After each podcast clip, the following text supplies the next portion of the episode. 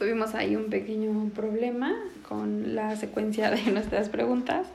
Hablábamos que no distingue entre jerarquías, es decir, hablando de lo laboral, le puede tanto pasar a un trabajador, un trabajador lo puede dirigir a un alto mando, así como el alto mando puede dirigirlo a un empleado.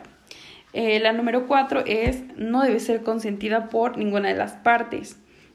Y la número cinco, debe existir amenaza de la situación laboral o del empleo.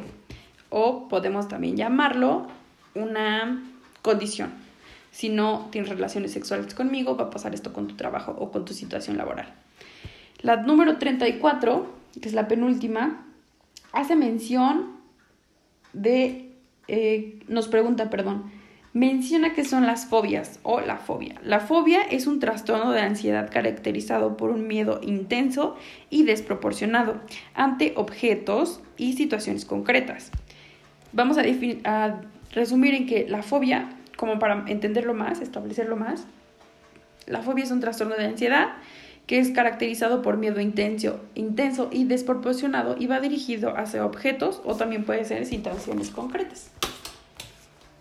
Y por último, la, la, pregunta número 35. Explica tres características del trastorno maníaco depresivo.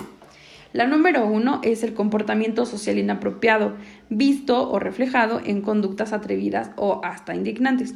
El número dos, la número dos, perdón, es el incremento del deseo sexual, reflejada en que una persona o el individuo recae en relaciones promiscuas mm, y a menudo peligrosas.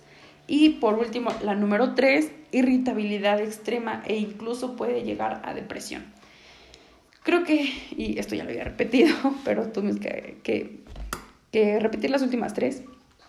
Es la materia que nos ha costado menos trabajo porque es la que más hemos mm, estudiado, por, por, por, llamarlo de una manera. Um, nos incluyen muchas materias y creo que eso lo hace un poco rápido y no tiene preguntas tan largas como nuestras otras materias.